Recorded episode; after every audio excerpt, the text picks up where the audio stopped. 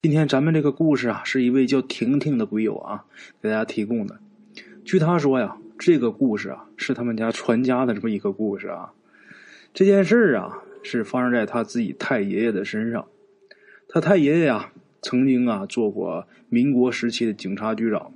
他太爷爷呀也算得上是年轻有为了，当上警察局长的时候还不到三十岁啊。辛亥革命。原来呀，他太爷爷那个县的县令是一个满人，逃跑了。于是啊，革命党又派来了一个县长。他太爷爷当时啊是衙役头啊班头，后来直接改换个称呼，改叫警察局长了。他太爷爷看来呀，革不革命啊，成不成功的跟他没有什么关系，因为他没有什么变化，他们那地方也没有什么变化。本来嘛，他们那儿啊也不是什么富饶的地域。也没有什么兵家必争之地，所以十几年下来啊，闹这个辛亥革命，他们除了是把这个辫子给剪掉了，别的几乎是没有任何变化。县长呢走了，又调来一个新的，啊，他呢原来是衙役班头，现在改了个名叫警察局长，还照样的吃皇粮啊，拿着钱，干着以前的工作。这个故事啊，发生在这个新县长来到这儿三年多的时候啊。引起这个故事的呢，是一桩案子，杀人案。被杀的呢，是一个二十来岁的一个小伙子，在这个县中学呀当杂役。这案子送到警察局啊，局长自然要派人查呀。没想啊，不到三天啊，这个警察局长还没查出来什么眉目呢，被害者的家属就自动啊把所谓的凶手给送来了。之所以啊说是所谓的凶手，因为啊这人一看啊。疑点颇多，怎么的呢？送来的呀，这个凶手啊是个女的。这女的大家都认识，一疯子。原本呐，这疯子家就在这个城里住。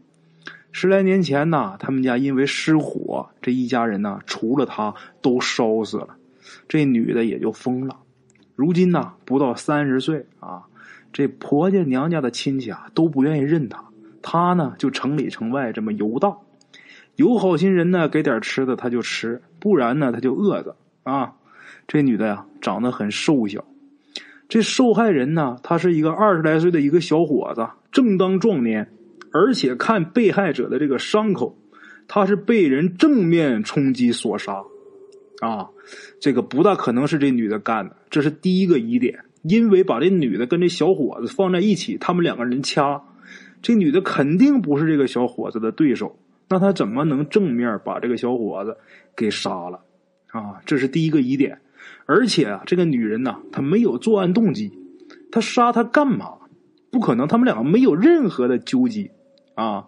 所以说，这是第二个疑点。更何况啊，受害人死在城里面，早上没开城门，就有人发现尸体报了案了。而这个女人。有不少住在城外的人看到，他前一天关了城门以后，还一直在城外晃荡呢。这是第三个疑点，他没有作案的时间。这三个疑点呢，凑到一起，这个女人呢，她肯定不是凶手。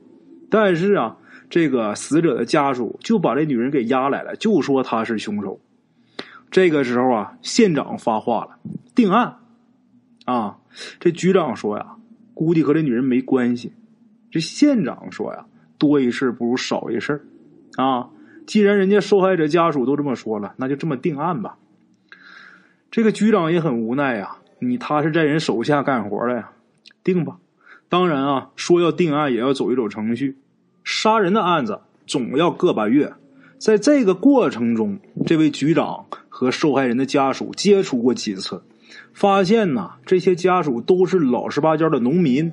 和这个疯子无冤无仇，甚至啊，之前他根本就不认识啊。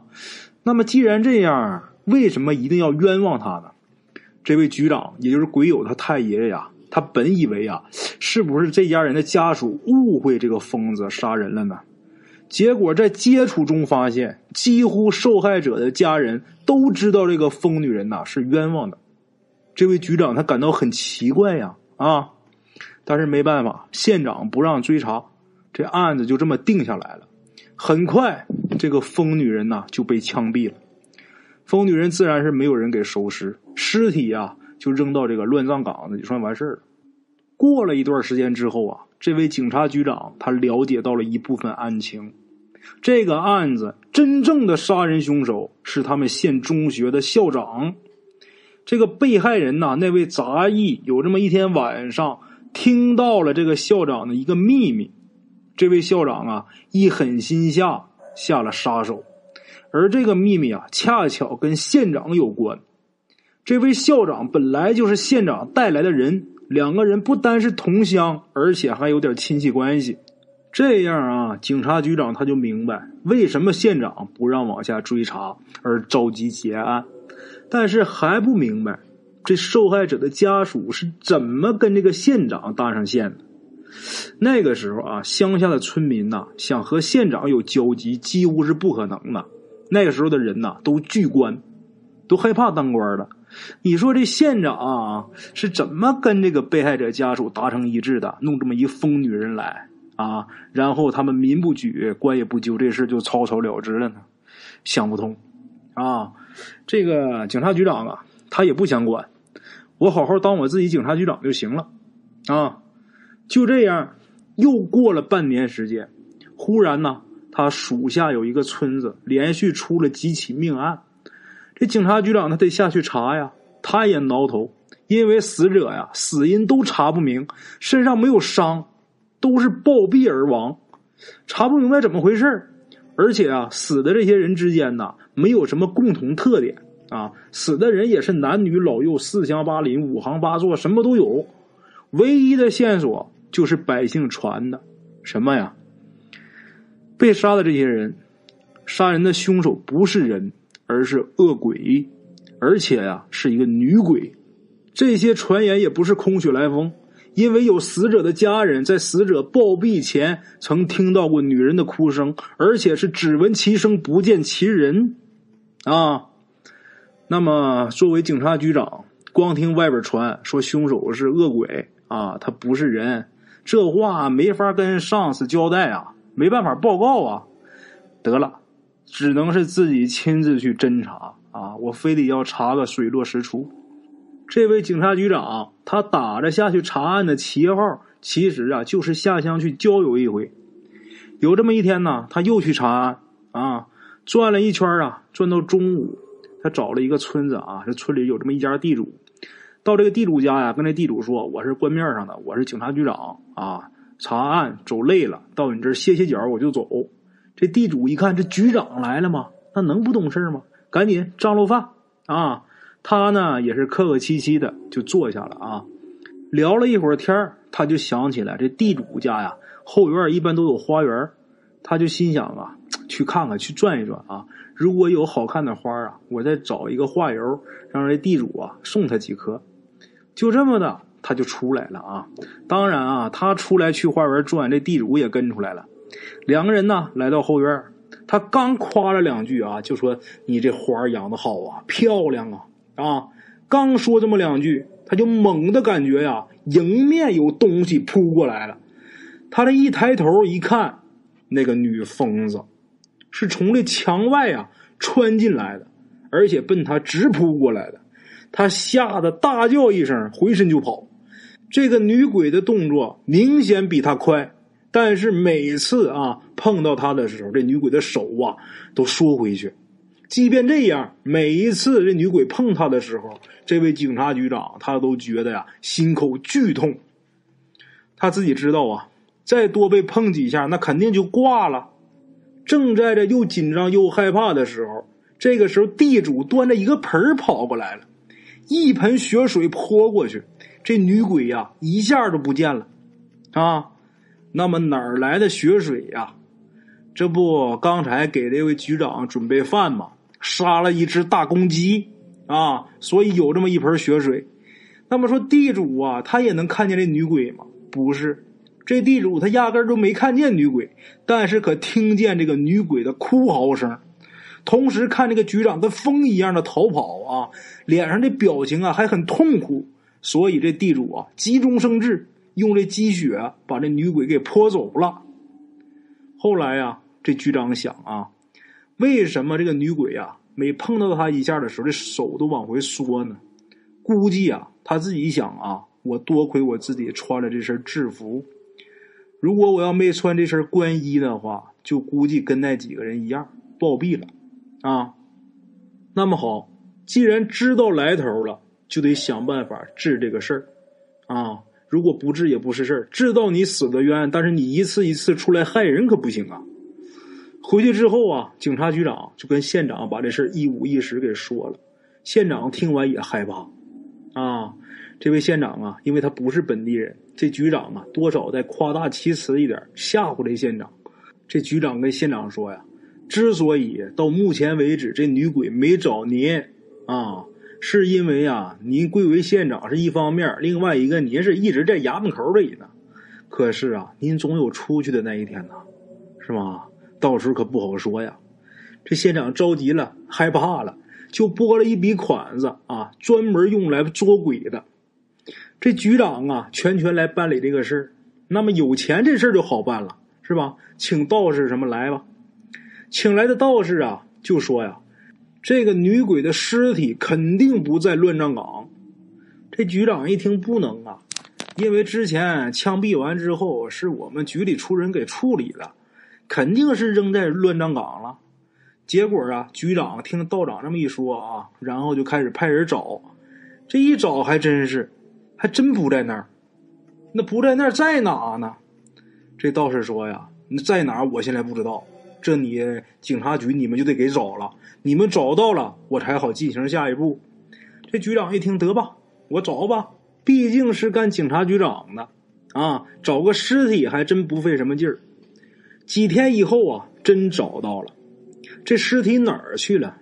原来呀，枪毙这个女人后的第二天，这个尸体啊就被人给拉走了。谁呢？就是受害人一家。警察局长啊，找到他们家了。这一看，这警察局长来了，他家人全吓傻了。稍微一吓他们，这一家人就说实话了：怎么回事呢？原来呀，他们自己儿子死了以后。他们想的啊，报仇倒不是第一位的，他们想什么呢？这儿子死完之后啊，他没结婚呢，这不能入祖坟呐，入祖坟对这个祖坟风水不好。这个时候，他们家族里边啊，就有所谓见过世面的人就说：“看这个伤口吧，这肯定是被男人杀的。现在你儿子已然已经死了。”如果你要是非想找这个凶手的话，找到了把他给枪毙了，又有什么用啊？你儿子他没结婚，进不了祖坟，那肯定就成了孤魂野鬼了。现在他已然死了啊！要么说我给你们出一主意吧，你想啊，你儿子想要进祖坟，那就必须得给他配阴婚。以你们家的财力啊，你们家也配不起阴婚。那么既然这样，不如就干脆找一个女的，就说她是杀人犯，然后呢，用她给你儿子配阴婚，这么一举两得，不就得了吗？这样的话，对全族的风水啊都有好处啊。当然呐，找这个女人呢，肯定是要找一个无亲无故的，所以他们家啊全族出动啊去找这样的女人。当时在没找到之前呢，还生怕这警察把案子给破了呢。结果啊，就不用说了啊，找到那个疯女人了。现在呀，那个疯女人她的尸体就跟这个受害人那个二十来岁的小伙子埋在一起了。这局长啊，回去之后啊，跟道士这么一说，这道士很奇怪，就说不应该呀，既然配了阴魂，他就不应该出来啊。于是啊，这道士还有局长带着一些人呐，就去实地考察了一下。到那儿一看，才知道怎么回事呢？受害人呐，就这个二十来岁的小伙子，他们家也是穷人家，所以说这坟呐、棺材啊，都是因陋就简的。又因为要开坟，重新把这个女疯子啊，她的尸体也埋下去，这棺材这一折腾就更不结实了。当时这个野生动物又多，就把这棺材啊给破坏了，所以这个女鬼呀才出来。这个受害人这二十来岁的小伙子，他倒是没有什么特别大的怨气，又因为啊，在自家的祖坟里边，反而没有什么事儿发生。这道士一看呐，明白了。那么说，现在这种情况该怎么办呢？这道士就说呀：“得了，我给你们出一主意吧啊，这我也不用收了他了，你们呢换一口棺材，要好的，把她丈夫跟她呀，就是一直给她埋在一起啊，埋在一起，她丈夫的气就能压住她。”这局长一听，这好啊，挺省事的，买一口棺材就完了呗，是吧？就这么的，就逼着这个受害人那个被杀的二十来岁的小伙子他父母，把自己女儿，也就是受害人他大妹妹啊，押给城里一家做丫鬟，然后弄了点钱，买了一口好棺材。这个道士啊，看把棺材弄来之后，两个尸体啊下葬之后，道士又画了符，念了咒。从那以后啊，这女鬼再也没出来过，没闹过，啊。这个故事讲完了，现在我的心里啊，又是五味杂陈的，又有一种想骂人的冲动啊。但是想一想，骂人没有用，要怪啊，就怪那个万恶的旧社会吧。啊，好了啊，今天咱们的故事啊，先到这儿，感谢各位老铁的收听，咱们明天呢继续。